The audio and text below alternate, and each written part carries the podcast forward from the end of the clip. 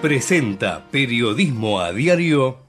En Galeno te cuidamos hace más de 35 años, con más de 6.000 instituciones médicas, más de 68.000 profesionales, más de 10.000 empleados y más de 100 sucursales. Además, contás con nuestros sanatorios de la Trinidad y nuestros centros médicos propios. Galeno, todo para vos. SS Salud, órgano de control 0800 222 Salud, web sssalud.gov.ar. Vacía y cepilla los recipientes que acumulen agua. Tira agua hirviendo en desagües y rejillas y colocamos quiteros. Juntos podemos prevenir el dengue. Más información en buenosaires.gov.ar barra dengue. Buenos Aires Ciudad.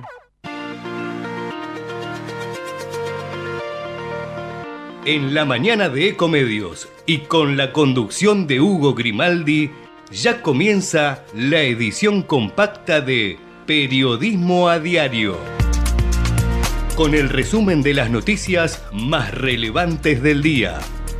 Desde este mismo momento las vamos a analizar, a relacionar, a ponerlas en contexto para explicar qué se dice, qué no se dice, cómo se dice y por qué. Empezaremos a compartir títulos, notas, videos y fotografías, a mostrar personajes y recomendar columnas y enfoques.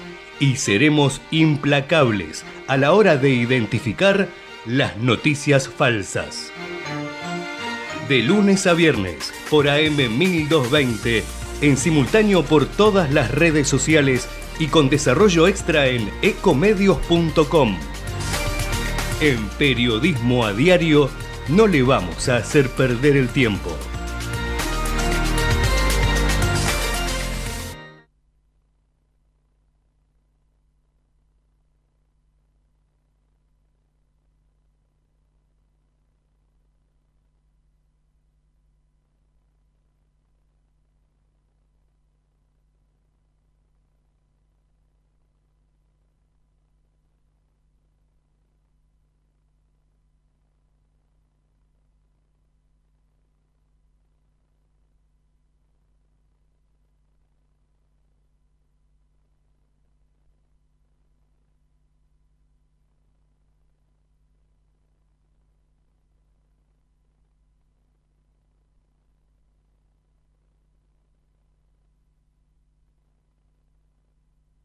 Algunas lagunas. ¿eh? Digamos que em, no es del todo prolija todavía. Y me parece que esto tiene que ver también con em, cierta improvisación que hay dentro del equipo del nuevo presidente. No digo que esto los ha tomado de sorpresa. Eh, supongo que, bueno, con la ambición lógica de los políticos, algunas cosas ya tenían preparadas, pero hay lugares donde todavía no se está terminando de arrancar. Yo diría defensa, yo diría seguridad.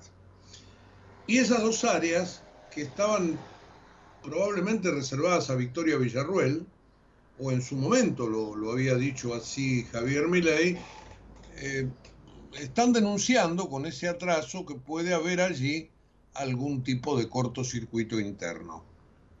Así que tendremos que seguir este, indagando al respecto, pero evidentemente no hubo em, allí en esas dos áreas puntuales mayores avances. Si ustedes miran, en todos lados hay prácticamente ya ministros designados, salvo en el caso de economía, donde es todo un misterio quién va a ser el, el nuevo ministro.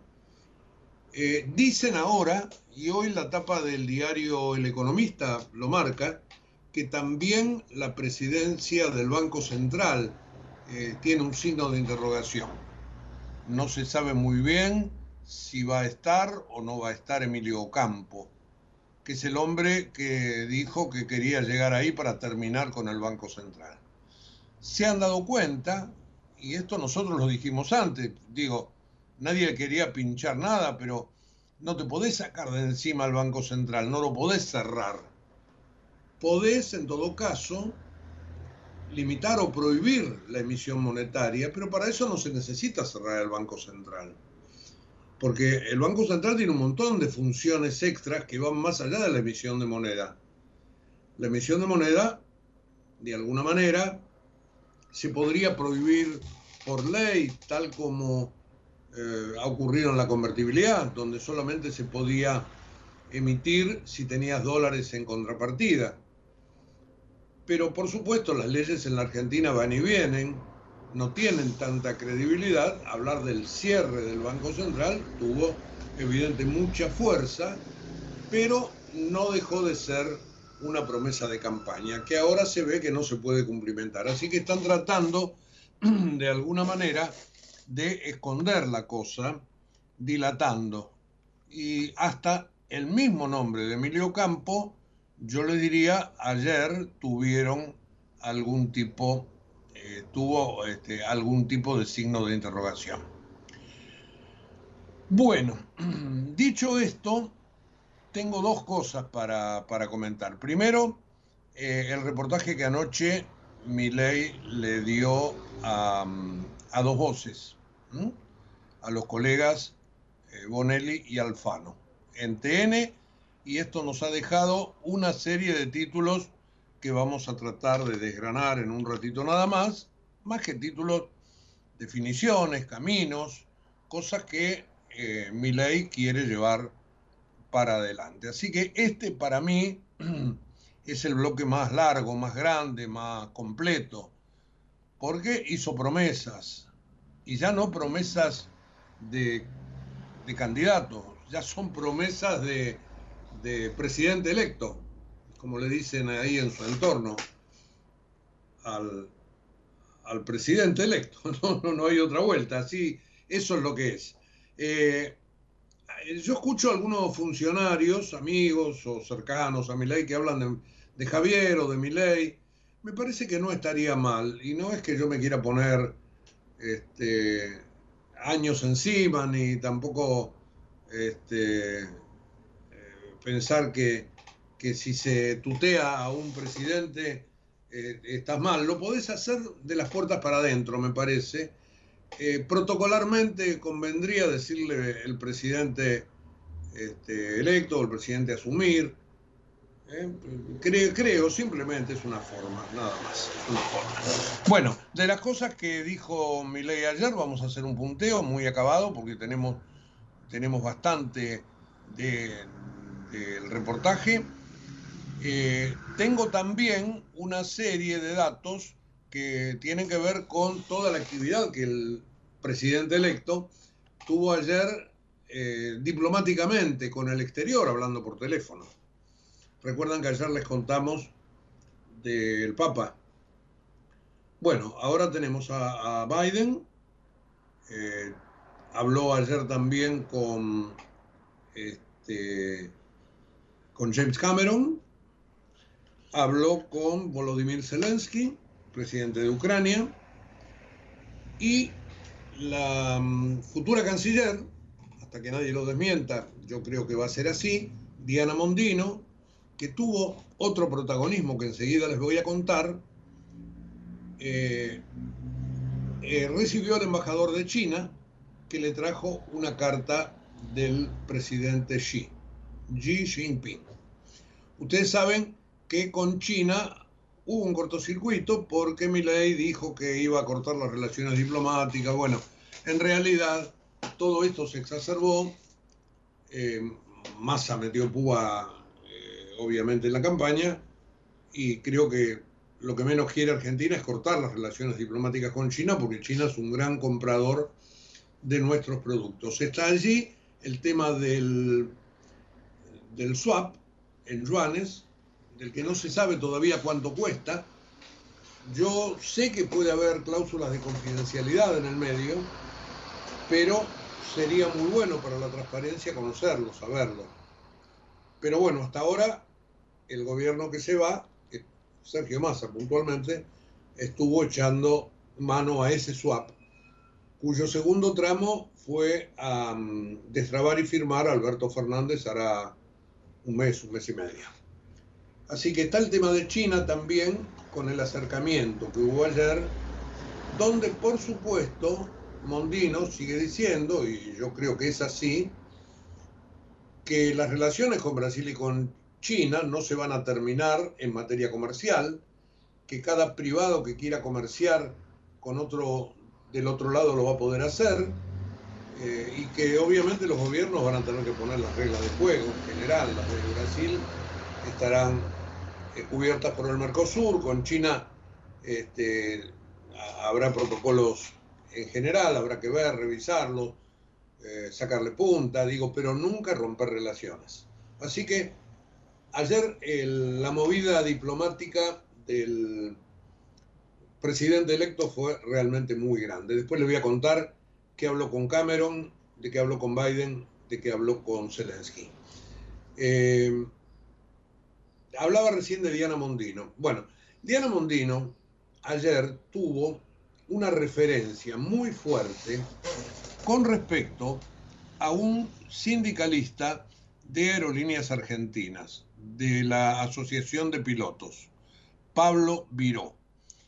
Eh, se cruzan fuerte porque Viró estuvo verdaderamente este, agresivo con una eh, manifestación que hizo en relación a mm, eh, justamente lo que dijo el otro día Milay con respecto a Aerolíneas Argentinas, de que este, la iba a vender o se la iba a entregar a los propios este, sindicalistas. Bueno, ayer viró en, esas declaraciones que les digo fueron, fueron bastante fuertes, llegó a decir que este, se la iban a tener que sacar muerto eh, aerolíneas argentinas a sus trabajadores. Y verdaderamente estuvo tan fuerte, tan agresivo, que esto provocó una mm, réplica también bastante fuerte de Diana Mondino que lo cruzó y lo hizo recular. Porque o no leyó bien el amigo Viró, o eh, salió solamente a hacer un poquito de bulla, pero lo más este, significativo fue que pegó la vuelta en el aire de una frase terrible. Si se quieren cargar a Argentina nos van a tener que matar. Y cuando digo matar literalmente, nos van a tener que cargar muertos, que me anote primero. Si nos quieren meter en cana y abolir el derecho de huelga, detenernos, perseguirnos y gobernar por decreto, será Fujimori. La historia lo jugará y terminará en cana. Bueno, esta amenaza de Viró, que está al frente nada menos que un gremio de 1.800 personas, fue el punto más duro de una entrevista radial que él había dado por Radio Nacional. Claro, el ambiente, la radio, lo, impulsaron a decir estas cosas y después de las reconvenciones de Mondino salió a decir que su frase fue poco feliz porque lo que necesitamos es armonía. El 55% de la población votó pidiendo un cambio y no puede alguien que todavía no asumió tener los caballos encima si todavía no dijo qué piensa hacer. Fíjense cómo reculó en chancletas el hombre, ¿no? Yo quería transmitir prudencia y me equivoqué porque no soy buen comunicador. Y terminé diciendo, mira, si todo esto sucede y nos dejan sin laburo, este, otra vez, y como los privados no cobramos salarios, se roban los aviones y todo, ya nos reprimieron, nos dieron palazos y nos van a tener que matar a palazos. Disculpen la vehemencia, me rectifico si agravié a alguien con mis dichos. La verdad que yo entiendo que en este momento hay en un montón de empresas públicas, en los medios públicos, muchísima incertidumbre, muchísimo miedo de quedarse sin trabajo, sobre todo en un tiempo donde trabajo no va a ser lo que sobre. Y yo creo que en este tiempo, si todos tenemos que ajustarnos el cinturón, debemos hacerlo. Y si el sindicalista tiene que hacer esas declaraciones para satisfacer a cierta parte de su público interno, que se mida. Pero no se puede decir la barbaridad que dijo Viró. Nos van a tener que matar, nos van a tener que cargar muertos. Y la verdad que lo que quiere hacer mi ley es ceder la empresa a los trabajadores y punto. Si aparece un comprador por ahí mejor, un comprador a un precio justo. Porque es una empresa que debería volar con este con algún tipo de, equilibrio, no como una máquina de, de perder plata porque está totalmente saturada de gente, muchos de ellos puestos a dedo por la política. Ni siquiera digo por quién, por la política. Fíjense, tanto la política incide sobre aerolíneas argentinas que ellos tenían un convenio con la Secretaría de Comercio para no aumentar los pasajes más de lo que permitía Matías Tombolini. La idea era doble. Total, el Estado pagaba la diferencia. No aumentaba los pasajes, pero la gente volaba allí y le sacaba competencia a las low cost. Era situación de monopolio perfecto. No te faltaba guita porque te la ponía el Estado y este, podías aumentar un 4 o no aumentar. Bueno, ayer Aerolíneas Argentinas decidió aumentar su pasaje 20%. Se terminaron las elecciones. Se acabó el plan platita. Entramos por el aro. Y con 20 por ahí se quedaron cortos. Pero claro, la competencia tenía que aumentar y ellos se quedaban quietitos porque la plata de todos nosotros le tapaba los agujeros. Y Viró sale a defender eso. Ojalá le den la empresa. A ver cómo la administran. Claro, sin un peso, ¿no? Y en tres meses la quiebran. Porque no saben hacer otra cosa que tirar la plata de todos a la marchanta. Solamente para mantener una estructura política donde hay muchísima, seguramente, la mayor parte, muchísima gente valiosa, pero que están tutelados por estos tipos, que le prenden el fósforo a la mecha y después cuando está por explotar salen corriendo con un balde de agua.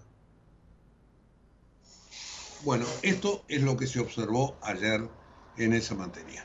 Tengo otro comentario que también tiene que ver tangencialmente con la política. Yo ayer a la mañana lo esbocé. Pero durante el día de ayer tuve charlas con un par de personas y lo que hoy los diarios dicen, la trama secreta del bombazo de Scaloni tras el triunfo en el Maracaná y que puede pasar con su futuro, como dice Clarín, bueno, hemos tenido una serie de ratificaciones en lo que hemos conversado.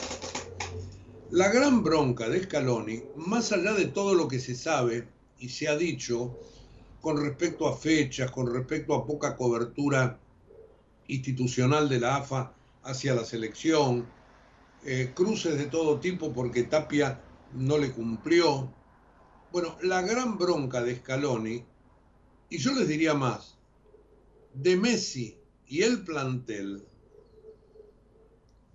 es indirectamente con Tapia a través de un señor que se llama Pablo Tobillino.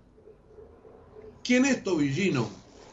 Alguien que respondiendo al Chiqui Tapia, unos días antes de las elecciones, obligó a que los clubes de todas las categorías se pronunciasen a favor de las sociedades sin fines de lucro, solo porque mi ley había dicho a la inversa que él prefería las sociedades anónimas deportivas. Algo que hay que estudiar mucho y que hay que ver, porque no en todo el mundo andan bien, porque hay mucha relación con el mundo del juego ilegal, con el mundo de, las apuestas, con el mundo de la, del financiamiento oscuro, lavado de dinero, etcétera, etcétera, etcétera. Eso ocurre en el mundo. Podría ocurrir acá. ¿Y entonces qué? No ocurre hoy con los eh, actuales eh, dirigentes que son parte de una sociedad sin fines de lucro? Se llenan la boca y Tobillino pidió que todos se llenen la boca y así hemos visto montones de comunicados que los clubes son de los socios. En realidad los clubes son de los socios que han elegido comisiones directivas que los manejan a su antojo. Boca, River, San Lorenzo, Huracán, Racing, Independiente, Deportivo Riestra, Argentino de Quilmes, Doc Sud. Eh, bueno, siguen, siguen las firmas. Todos los clubes son sociedades civiles sin fines de lucro, solo para lucro de sus dirigentes. Bueno, esto que pidió Tobillino, que casi todo el mundo cumplió para no perder los favores de, de Chiquitapia y de la AFA, fue una vergüenza porque además se le pidió a Scaloni, a Messi y al plantel que lo apoyen a Sergio Massa. De modo directo indirecto como sea, pero que saquen de encima la sombra de mi ley desde el fútbol. Y es esto lo que Scaloni no perdonó. No sé si realmente Scaloni le gusta o no le gusta mi ley, no tengo la menor idea. Lo que me parece que desde la AFA no se puede bajar línea de esa manera. Y lo que está haciendo ahora el director técnico es este, encendiendo todas las alarmas. Tengo la vara muy alta, dijo. En rigor de verdad, este, el atraso en los pagos de los premios del Mundial, los cruces con Tapia, esta historia de Tobillino realmente le hizo decir basta y elige justamente Scaloni un partido emblemático que es el de Brasil, después de haber perdido con Uruguay, le ganas en el Maracaná Brasil 1 a 0, con Messi lesionado, eh, le cortás un invicto eh, en partidos por eliminatorias, y ganó como ganó la Argentina y entonces, bueno, ahí se agranda eh, Lionel Scaloni. Y seguirá probablemente, pero marcó la cancha. Hay algunos diarios hoy, yo esto no lo chequeé, eh, que dicen que no, que el plantel no lo dejó ingresar al vestuario al titular del AFA el otro día. Eh, dice mm, Clarín, el operativo clamor empezó por los propios futbolistas, Nicolás Otamendi, Alexis McAllister, Leandro Paredes, Cristian Romero, los únicos que hablaron con la prensa en Río de Janeiro, avisaron que harán lo posible por convencerlo de continuar. Hubo una reunión en el camarín del Maracaná a puertas selladas y ni a Tapia dejaron entrar. Ellos, al igual que Chiqui Tapia, se enteraron por los celulares lo que había pasado con el técnico en la conferencia de prensa. Solo algunos integrantes, no todo el cuerpo técnico, estaban al tanto que su jefe podía llegar a mencionar algo. Y luego la nota de Clarín que escribe nuestro colega Diego Provenzano dice, ¿por qué Scaloni dijo lo que dijo? Los motivos son disímiles, de larga data, etcétera, etcétera, etcétera. Bueno, y yo les agrego esto de Tobillino, que me parece que es el fusible. Tapia no se va a ir, Scaloni esperemos que tampoco. Bueno, este señor, que es un desbocado, si es masista, que se la banque, digo, este, pidió justamente esto. Los compromisos que tiene la AFA con el mundo de la política. Bueno, quería mm, quería comentarles esto, estas dos cosas, ¿eh? lo de Pablo Viró y lo de Lionel Scaloni. Ustedes me dirán, no son los dos temas más importantes del día, no, marcan el clima de época. Claro que sí. Uno, por el lógico temor a lo nuevo. El otro, porque desde la AFA, que es una asociación, una asociación civil también, se buscó torcer la historia para que los clubes incidan en sus hinchas. Mucha bajeza junta, desde ya.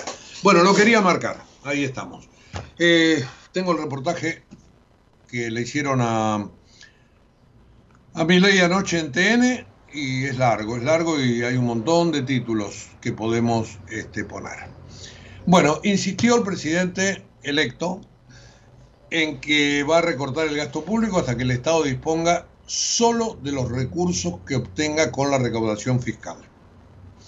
No hay plata. Le preguntaron Alfano y Bonelli si va a continuar las obras públicas ya iniciadas. No hay plata. También adelantó que no va a impulsar el juicio político a la Corte, que lleva adelante el kirchnerismo. Me parece que esto ya está muerto.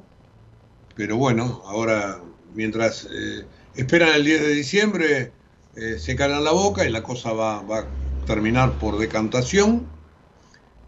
Eh, berrinche de, Cristina desde ya, seguido a rajatabla por, por los ultracristinistas, que quisieron llevar al país a una crisis institucional, poner a la Corte Suprema en instancia de juicio político, sabiendo que ni siquiera hay número como para removerla, es solamente armar un show mientras no se laburan las cosas que la gente necesita.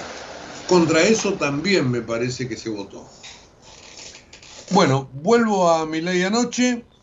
Eh, dijo que tiene pensado hacer una visita al Vaticano. Con respecto a mm, los créditos suba, dijo que los deudores se tendrán que hacer cargo. También anticipó que la rebaja en el impuesto a las ganancias este, que hizo votar Sergio Massa, lo mismo que la restitución del IVA, eso se va a mantener.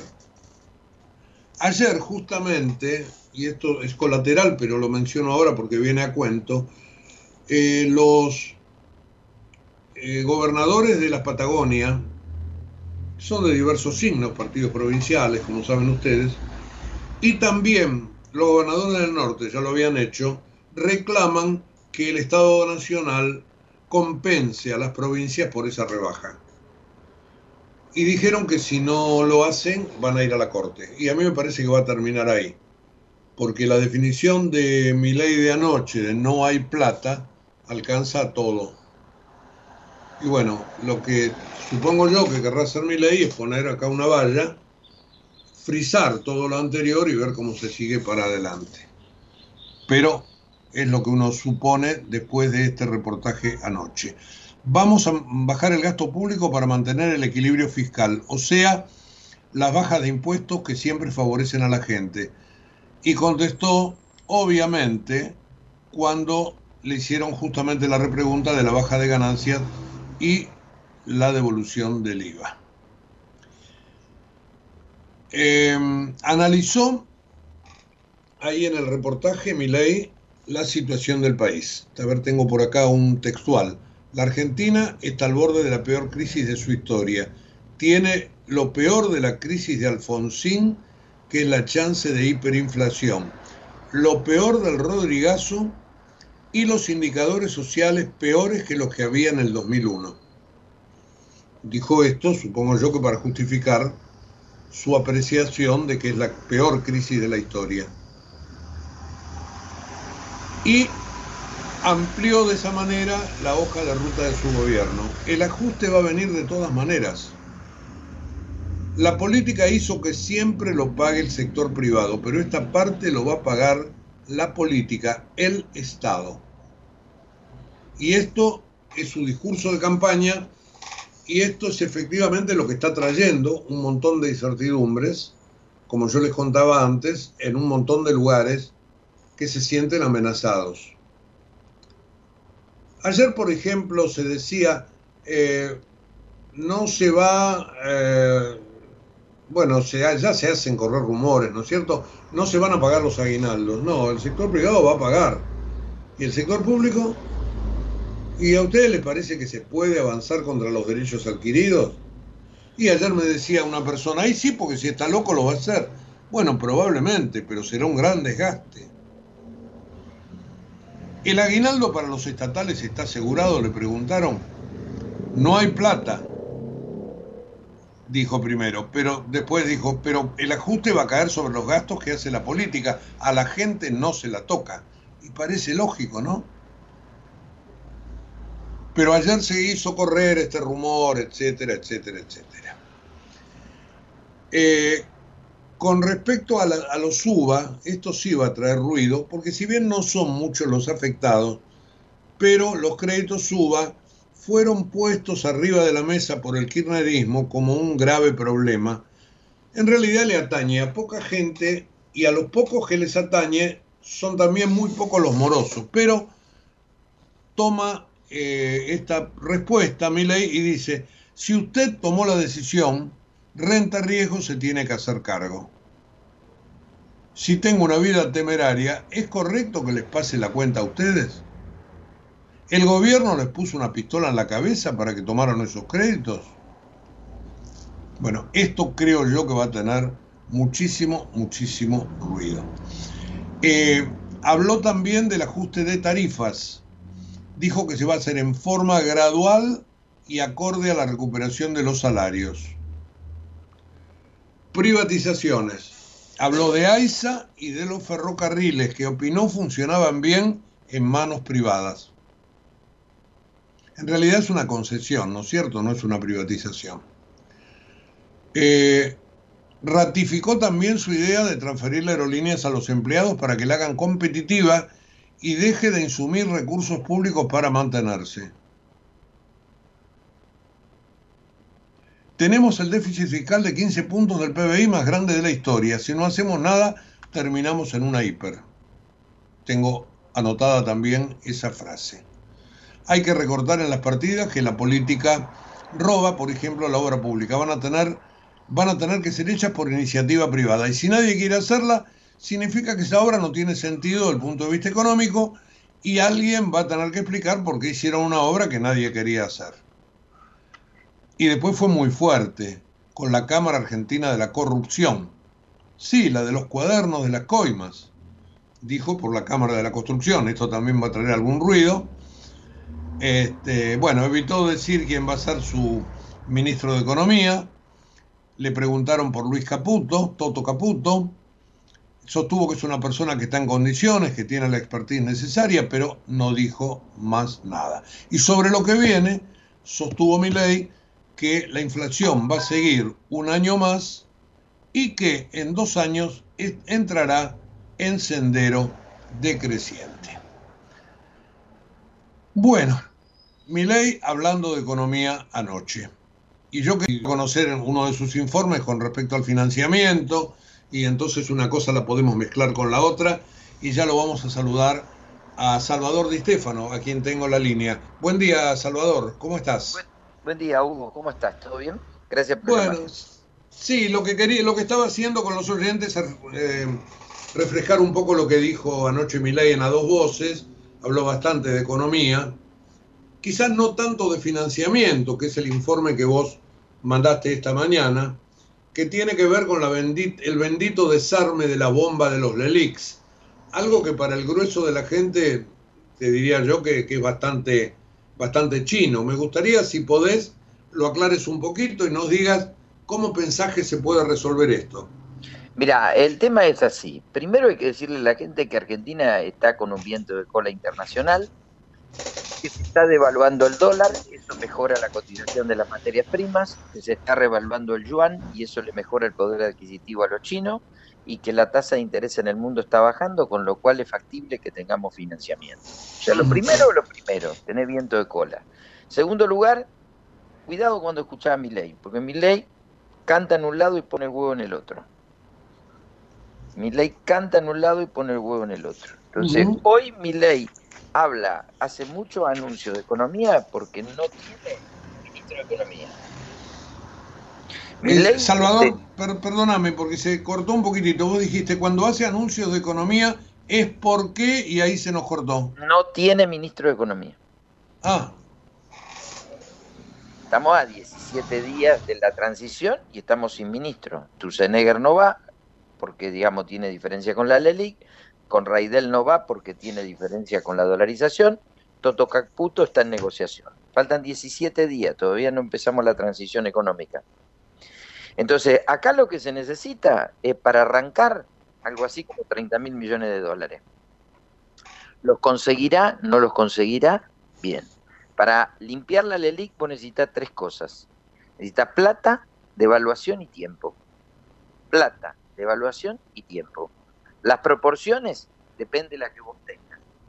Claro, cuanto, cuanto más plata, cuanto más plata conseguís, menos devaluás, digamos. Exactamente, y menos tiempo necesitas para salir del cepo. Claro. Cuanto menos plata tenés, necesitas más tiempo para salir del cepo y más va a tener que devaluar.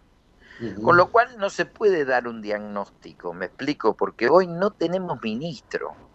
Entonces, hablar de economía es una ridiculez hoy en día. ¿Por qué? Porque yo te digo, mira, mi ley dijo que va a privatizar agua de Santa Fe, agua, eh, perdón, agua de Argentina.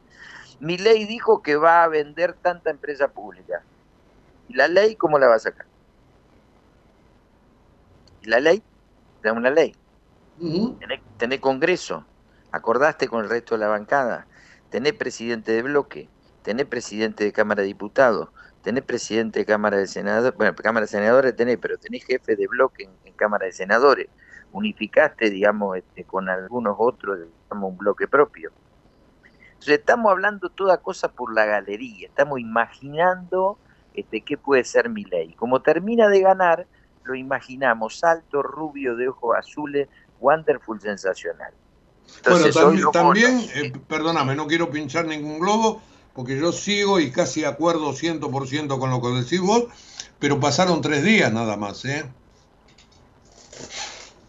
Bueno, qué sé yo, si vos pensás jugar, este, digamos, la Libertadores y no tenés número 9, qué sé yo, me parece que es un problema, ¿no? O sea, si vos vas a, si, si, estábamos para eh, asumir, este, digamos, y ya hacernos cargo y todavía no tenemos ministro. Ah. O sea, a ver, vos pasaste una paso, pasaste una elección general, pasaste un balotage y no tenés ministro. Entonces, digamos, el punto es, hay alguna anomalía. Ahora, ¿cómo lo está viendo el mercado? ¿Cómo lo está viendo el mundo a mi ley? El mundo y el mercado lo está viendo alto, rubio, de ojos azules, buen mozo, wonderful, sensacional. O sea, los bonos están volando, las acciones están volando. Tenemos un contexto internacional maravilloso. Tenés acciones y bonos, deja correr las ganancias quédate comprado, deja que esto siga para arriba. Ahora, si viene mi amigo Hugo Grimaldi, ¿cómo estamos? Yo tengo que decirle la verdad, mirá, no tenemos ministro. Podemos hablar un montón de cosas, economía, podemos imaginar un montón de cosas. El mundo te ve muy bien. Esto es un gran paso adelante respecto de lo que teníamos, pero cuidado que estamos bastante desorganizados. El, el hombre que está detrás de mi ley es Macri. Macri quería la presidencia de IPF, no se la dio. Macri quería la FIP, no se la dio. Entonces, a ver, el hombre detrás de mi ley es mi ley. Entonces, e, es muy difícil desentrañar qué es lo que quiere mi ley, qué es lo que va a hacer mi ley. ¿Por qué? Porque mi ley es mi ley. No tiene un gran grupo de colaboradores. Es él, es la hermana y, y después un par de muchachos más. No hay un equipo estructurado de 20 personas, atiende 20 áreas distintas. Por esta hora, se están este, corriendo versiones de, algunas encontronazos con la vicepresidenta, que digamos prácticamente no le daría ni defensa ni seguridad. Entonces estamos ante un personaje absolutamente nuevo, sin que haya explicitado un programa, este, digamos, este, un, programa más allá de las declaraciones que hizo para como candidato y sin un ejecutor a la vista. Peirano que iba a conseguir los 30 mil millones de dólares, evidentemente si estamos buscando un ministro con característica financiera es porque Peirano no los consigue. Eh, Salvador, no, no perdón, Peirano no, Emilian, Emilio Campo, perdón, me confundí, Emilio Campo, no Peirano. Pero no, no viene muy bien la comunicación, es como que se nos corta un poquito, pero yo te quería hacer una pregunta porque en tu informe vos te preguntás algo, yo también me lo había preguntado, vos decías, ¿por qué no se impulsa un blanqueo? Eh, yo, también pensé, ¿por qué no se impulsa un empréstito? Digo, este, ¿no habría que conseguir un poco de plata extra, inclusive para reducir los tiempos, como vos estabas marcando antes? Yo creo que todo eso está en estudio. Todo eso está en estudio, incluido el blanqueo. Entonces, este, mi impresión es que todo eso está básicamente en estudio y veremos qué es lo que surge con el correr de los días. Hoy a priori, lo que yo te digo, estamos viviendo una primavera en los mercados y se avecina un invierno en la economía real. Claro, claro. Bueno, mientras tanto, eh, los bolsillos cada vez más flacos, ¿no? Los bolsillos cada vez más flacos y una economía que tiene que transformarse en exportadora y no tanto en este mercado interno. Con lo cual eso va a generar muchas transformaciones. Fíjate lo de la carne. Si llegan a desregular el mercado de carnes, prácticamente los siete cortes que antes se vendían exclusivamente en el mercado interno se van a vender afuera y esto va a cambiar el patrón de consumo de la Argentina. Con lo cual son muchas, pero muchos los cambios estructurales y habrá que ir analizándolo de a poco para ver cómo nos vamos posicionando en ese nuevo escenario. Sí, más bien, y también lo que hay que pensar es en la reacción de la gente. Algunos porque los cambios se van a demorar, otros porque ya están metiendo este, palos en la rueda. Digo, este, el, votante argentino ante la crisis este, ha pedido soluciones que no son inmediatas. Vos mismo hablás de la segunda mitad del año que viene. Y sí, y sí, hay que, hay que darle tiempo y esperar. Ahora, hoy te repito, hasta que no tengamos ministro, no hagamos un diagnóstico. Disfrutá que los bonos y las acciones suban. Lo demás, este, digamos, lo que sea gestión, este, creo que es este, una caja de sorpresa la que tenemos por Salvador, gracias por la charla. ¿eh? Te mando un no, abrazo. por favor, un abrazo. Y nos vemos. En cualquier momento la seguimos. Chao. Dale, chao. Hablábamos con Salvador Di Stefano, un hombre de la economía, es rosarino, ustedes saben, yo les cuento que es asesor de muchas empresas, sobre todo de muchas pymes ¿eh? en el interior del país, viaja mucho y todos los días nos brinda un informe y hoy venía con, con estos datos, algunos muy fuertes. Fue más enfático que en su informe con respecto a la falta de ministro de Economía. Yo no quiero ser contemplativo, digo que han pasado no más de 96 horas, menos todavía. Eh, no hay ministro. Lo que sé, comentado por, por alguien que está cerca de mi ley, es que se trata de preservar al ministro de Economía para evitar su desgaste lo más que se pueda. Em, no sé si Sturzenegger eh, ha dejado de ser candidato, según Di Stefano sí. Eh, no sé qué pasará con Taputo. Eh, veremos este, qué, pasa con el Banco Central también. Les reitero que hoy las tapas de algunos diarios, eh, por ejemplo, el economista dice, Milay negocia dos designaciones claves. Eh, la discusión pasa por el gusto de Milay, los requerimientos de Macri. Sturzenegger, el hombre que más sonaba, siente fastidio por la demora, pero el ex BCRA ahora enfrentado con Macri, sigue trabajando en su plan que incluye pasos para eventualmente dolarizar. Eh, Caputo es una persona que está en condiciones, es lo que dijo anoche en el programa de A Dos Voces. Y otro que suena es Damián Reidel, alguien muy allegado a Sturzenegger, quien fue el arquitecto de la salida del cepo. Bueno, un poco de música, ¿qué les parece? Porque la verdad que la economía y, el nuevo presidente hoy nos ha este, ocupado buena parte del programa. Vamos a escuchar un dúo, un dúo este, muy lindo que hacen, nada menos que Soledad Pastoruti con un peruano que, verdaderamente canta muy pero muy bien, con una canción muy tradicional de Perú, este, un balsecito, ¿eh? cantado a dos voces, muy pero muy lindo, y nos va a servir como para aflojar un cachito. Vamos.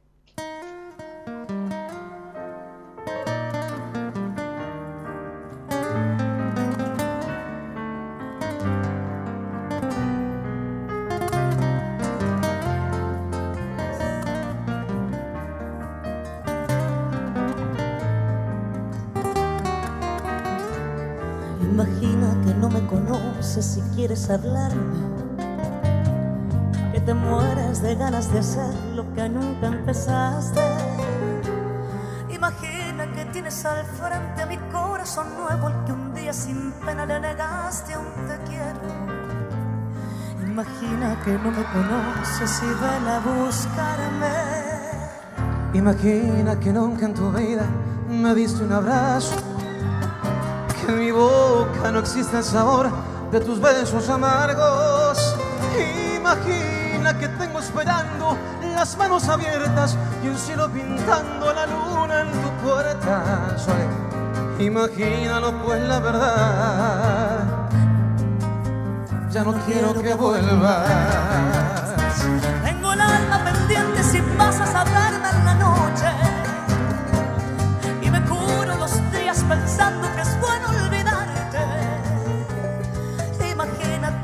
Dolor. Se termina y empieza otro amor. Imagina que no me conoces y enséñame a odiarte.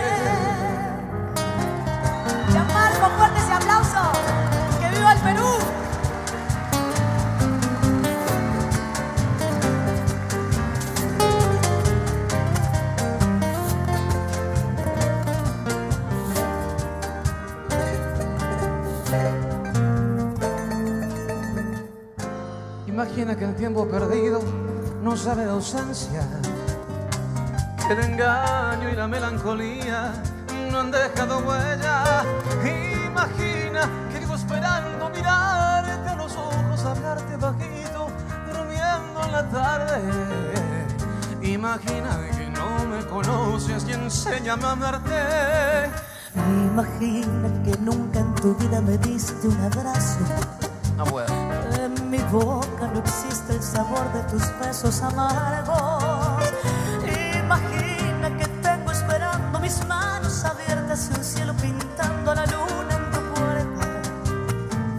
Imagínalo pues la verdad. Yo no quiero que vuelvas. Tengo un alma pendiente si pasas a verme pensando que es bueno olvidarte. Imagina todo este dolor, se termina y empieza otro amor. Imagina que no me conoces y enséñame a odiarte. Imagina que tengo esperando las manos abiertas, un cielo pintando la luna en tu puerta. Imagínalo pues la verdad, ya no quiero que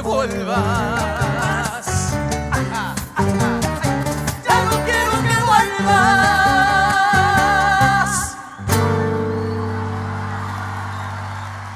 Bueno, ahí al estilo de los valses peruanos, imagina, Gianmarco, que es quien cantó a dúo con Soledad, es tres veces ganador de un Grammy, es decir, es alguien que es muy conocido en el mercado de los Estados Unidos. Me pareció muy lindo como para darle un poquitito de movimiento a esta mañana, ir con algo tan, pero tan tradicional. Bueno, hemos hablado de, de Scaloni, hemos hablado de Viró, hemos hablado de del reportaje anoche en TN al presidente electo Javier Milei. Luego, con nuestro amigo Salvador Di Stefano, eh, planteamos una serie de dudas, puntualmente la planteó él, por la falta del ministro de Economía. Y les prometí, también en la primera parte del programa, que les iba a tirar algunos tips con respecto a las comunicaciones telefónicas que tuvo ayer Javier Milei con eh, mandatarios extranjeros. La primera, eh, la más importante, eh, Joe Biden, el presidente de los Estados Unidos. Según contó Diana Mondino anoche en televisión, dos traductores había allí en el, en el medio como para evitar que hubiera ningún tipo de distorsión en las palabras de uno y de otro. hablaron no más de 10 minutos, la relación bilateral, bueno, una serie de cosas que tienen que ver con el, con el momento actual. Eh, por supuesto que, que Milei le hizo, le hizo saber al presidente de los Estados Unidos, bueno, la, la simpatía que él tiene por ese país, por más que desde los Estados Unidos los demócratas sobre todo eh, le, echan en cara su cercanía al expresidente Trump. El presidente de Estados Unidos ofreció ayuda para salir de la crisis. Este viernes Milei va a viajar a Nueva York. Eh, supongo que se lo dijo. Por supuesto que no se van a ver. Y este, desde Washington se dijo que la Casa, que la Casa Blanca este, había llamado a Milei para felicitarlo por su victoria electoral y para continuar construyendo la sólida relación bilateral. Esto lo leo del comunicado que dio a conocer justamente el gobierno de los Estados Unidos. También trascendió, esto no es oficial, que el presidente norteamericano ofreció apoyo para afrontar la crisis económica. Eh, más temprano, antes del contacto con Biden, este, se había anunciado el viaje este, de Milley a Nueva York y a Miami. Eh, otra cosa de la cual hablaron Milley y Biden es la comercialización de alimentos, de energía y el acuerdo para liberar rehenes entre Israel y Hamas que se ha pospuesto hasta hoy. Por supuesto que el presidente electo invitó a Biden que venga a su asunción, pero le dijeron diplomáticamente por cuestiones de agenda no va a ser posible. Igualmente, me imagino yo que el embajador estará allí. Eh, bueno, hubo además de esto de mi ley un encuentro muy importante con el embajador de China de parte de Diana Mondino, que seguramente va a ser la canciller. Eh, el diplomático, embajador de China en la Argentina, le entregó una carta de salutación de Xi Jinping en la que adelanta que está dispuesto a trabajar en conjunto para promover el desarrollo y la revitalización de los dos países, con cooperación de ganancia compartida e impulsar el desarrollo estable de las relaciones bilaterales. Es decir, por ese lado ha comenzado diplomáticamente a cerrarse, a cerrarse algo. Eh, otro de, los reportajes, que, otro de las comunicaciones telefónicas que tuvo ayer Milley eh, fue con el primer ministro británico, con James Cameron. Hablaron de los Rolling Stones parece que los dos son fanáticos, de Winston Churchill, eso lo puso Milley ahí en la charla, y no se tocó, dicen, el tema Malvinas. En realidad habrá que creerles porque de ninguna de las dos partes se insistió al respecto. Es decir, la charla fue estrictamente protocolar. Y después habló con Zelensky, el presidente de Ucrania, unos 20 minutos más o menos. Debe haber sido una de las charlas más largas, eh, le prometió Milei a Zelensky que Argentina va a promover una conferencia en América Latina de apoyo justamente a Ucrania en su guerra frente a Rusia. Guerra donde hubo ayer algunas novedades porque el propio Vladimir, eh, Vladimir Putin dijo que, bueno, deberían en todo caso empezar a conversar Digo, nadie conoce los términos, nadie sabe, pero la verdad que se han desangrado durante más de un año para tomar un territorio que ya fue tomado, para repeler eh, la agresión rusa de parte de Ucrania. Van y vienen, están ahora con el invierno encima. Eh, bueno, complicaciones que evidentemente y tragedias que ha traído la guerra en vidas y en pérdidas materiales. Así que se habló de eso justamente ayer.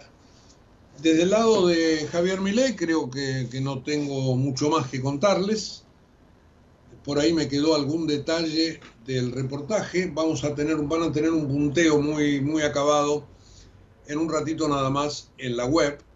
Tendremos allí con precisión todo lo que dijo anoche Milei en televisión. Eh, Sí, en la transición me interesan marcar dos o tres cosas. La primera, que ayer estuvieron reunidas eh, Cristina Kirchner y Victoria Villarruel. Y allí, si bien hubo sonrisas de tono protocolar, verdaderamente eh, la, cosa se mostró bastante, bastante complicada. ¿Por qué motivo? porque Cristina no quiso difundir ninguna foto del encuentro. Eh, verdaderamente no se deben haber mirado bien más allá del protocolo. Ustedes saben, sobre los derechos humanos hay posturas casi irreconciliables. Y lo que sí se supo es que en materia de mm, futuros eh, manejo de la Cámara de Senadores, eh, Villarruel no las va a tener todas consigo porque está en minoría su partido. Creo que son siete nada más los legisladores que tendrá la libertad avanza en la Cámara Alta y que, por lo tanto, el peronismo, como primera minoría, quiere conservar la presidencia provisional del Senado. Y allí la tradición indica, o la tradición más reciente, les diría yo, indica que el Senado, en el Senado el presidente lo pone el presidente de la nación. Veremos finalmente a qué se llega acá. Si le dan la derecha a Villarruel o si se sigue con esta tesis del peronismo. Esto entonces en un lugar clave como va a ser la Cámara de Senadores y sobre todo el morbo que despertó esta reunión, donde les reitero, no hubo fotografías. Creo que duró una hora, que todo estuvo muy bien, pero que fue muy, pero muy protocolar. Bueno, dos novedades. Una con respecto a ministros, digo. Una, este, no es un ministro, un secretario. Fernando Vilela es un, este, es un hombre que conoce el tema eh, campo muchísimo y va a estar a cargo de una secretaría que ya no va a ser de agricultura, sino que se va a llamar de bioeconomía. Fernando Vilela es el creador de la carrera de ciencias ambientales ¿eh? en la universidad. Así que este, en la Facultad de Agronomía, ¿no es cierto? Bueno, Vilela fue decano de esa casa de, altos estudios y ahora irá allí a esta Secretaría de Bioeconomía que va a tener eh, la supervisión de los temas del campo, nada más ni nada menos. ¿eh? Agricultura, ganadería y pesca, así se llama de momento. Con respecto a infraestructura, allí fue designado Guillermo Ferraro y él eh, va a ser un superministro porque la cartera este, va a tener bajo su órbita la obra pública, el transporte, el sector energético, las comunicaciones, la minería. Así que todo va a recaer allí. Eh, hoy van a iniciar la transición. A las 10 de la mañana, en un rato, en una hora, se van a juntar en el, en el piso décimo del Palacio de Hacienda para analizar la situación actual y para ver cómo se puede empezar a ordenar el traspaso. Y veremos el margen que tiene el nuevo ministro, porque ya anoche dijo el presidente electo que no tiene plata y que por lo tanto la obra este, solamente se va a poder encarar si la encaran y la financian los privados. Eh, mercados me estaba faltando. Bueno, ayer el dólar estuvo ahí cerquita de los mil otra vez. Eh, los dólares alternativos, es decir, el contado con liquidación y el MEP, también van para allí. Este, el Blue estuvo en 1075, el MEP en 981 5,5% arriba en el día de ayer. El dólar contado con liquidación en el escalón más bajo, 929 pesos. Siguió el rally de las acciones, otro tanto con los títulos públicos, como decía recién Salvador Di Stefano, habrá que hacer diferencias ahí porque eso va a continuar seguramente. Pero el mercado está en un serruchito que no es para cualquier estómago. Y los mercados tiemblan por el tema de las LELIC. Yo ayer les decía que los bancos tienen una postura, ayer Adeva reiteró que, que ellos tienen un plan y que las cosas hay que resolverlas para sacar el cepo. Así que todo depende, como decía recién de Estefano, de bonos o de, o de créditos que se puedan conseguir y de velocidad. en los cambios, más lo que se pueda diluir por la vía de la inflación. Eh, ayer, hablando de precios, Matías Tombolini, el secretario de Comercio, pidió una descompresión ordenada de los precios. Un título en Clarín dice, Tombolini admite que no puede hacer nada contra los aumentos. La Secretaría de Comercio pidió descompresión ordenada, pero los aumentos continúan. Ayer los 10 gobernadores de Juntos por el Cambio se mostraron como un nuevo polo de poder para facilitar la gobernabilidad. Se lo hicieron saber al, al Congreso sobre todo. Eh, hay unas declaraciones de Alberto Fernández que dijo, me pedían obediencia y que use la lapicera. Al final fui el único que enfrentó a Cristina. Ven, no soy un títere. Esas fueron las declaraciones del presidente que se va. En la provincia de Buenos Aires, Axel Kicillof acude al kirchnerismo duro, Cristina de por medio, no máximo, para darle forma a su nuevo gabinete. Ayer se reunió con Granados, con eh, la intendenta de Quilmes, con Ferraresi, intendente de Avellaneda, bueno, y trataron de empezar a armar el gabinete a partir del 10 de diciembre. Hablando de La Plata, ayer se entregaron eh, padre e hijo los Albini, amenazan con decir hasta dónde llega la podredumbre de los ñoquis bonaerenses, así que ahí hay abierta toda una un signo de interrogación y este, la fiscal también pediría la detención de todos los titulares de tarjeta. Hasta este momento hay 15 detenidos y ella pide los 49. Bueno, y me tengo que ir, porque les hablé del AFA, les hablé de aerolíneas argentinas. Este, en, Holanda ganó un Milei, ¿eh? Un terremoto en toda Europa, la derecha holandesa obtuvo mayoría en el Parlamento, busca imponer ahora al primer ministro. Así que Europa también convulsionada al respecto. Bueno, y creo que hemos hecho un punteo de todo lo que ha pasado en el día, típico de periodismo a diario, y vuelvo a decir, en un rato esto estará por escrito en la web www.ecomedios.com. Mañana a las 8, más periodismo a diario, edición 196 de este año. Chao y hasta mañana. En Galeno te cuidamos hace más de 35 años, con más de 6.000 instituciones médicas, más de 68.000 profesionales, más de 10.000 empleados y más de 100 sucursales. Además, contás con nuestros sanatorios de la Trinidad y nuestros centros médicos propios. Galeno, todo para vos. SS Salud, órgano de control 0800 222 Salud, web sssalud.gov.ar. Vacía y cepilla los recipientes que acumulen agua. Tira agua hirviendo en desagües y rejillas y colocamos quiteros. Juntos podemos prevenir el dengue. Más información en buenosaires.gov.ar barra dengue. Buenos Aires Ciudad. Desde Buenos Aires, transmite LRI 224, AM 1220, Ecomedios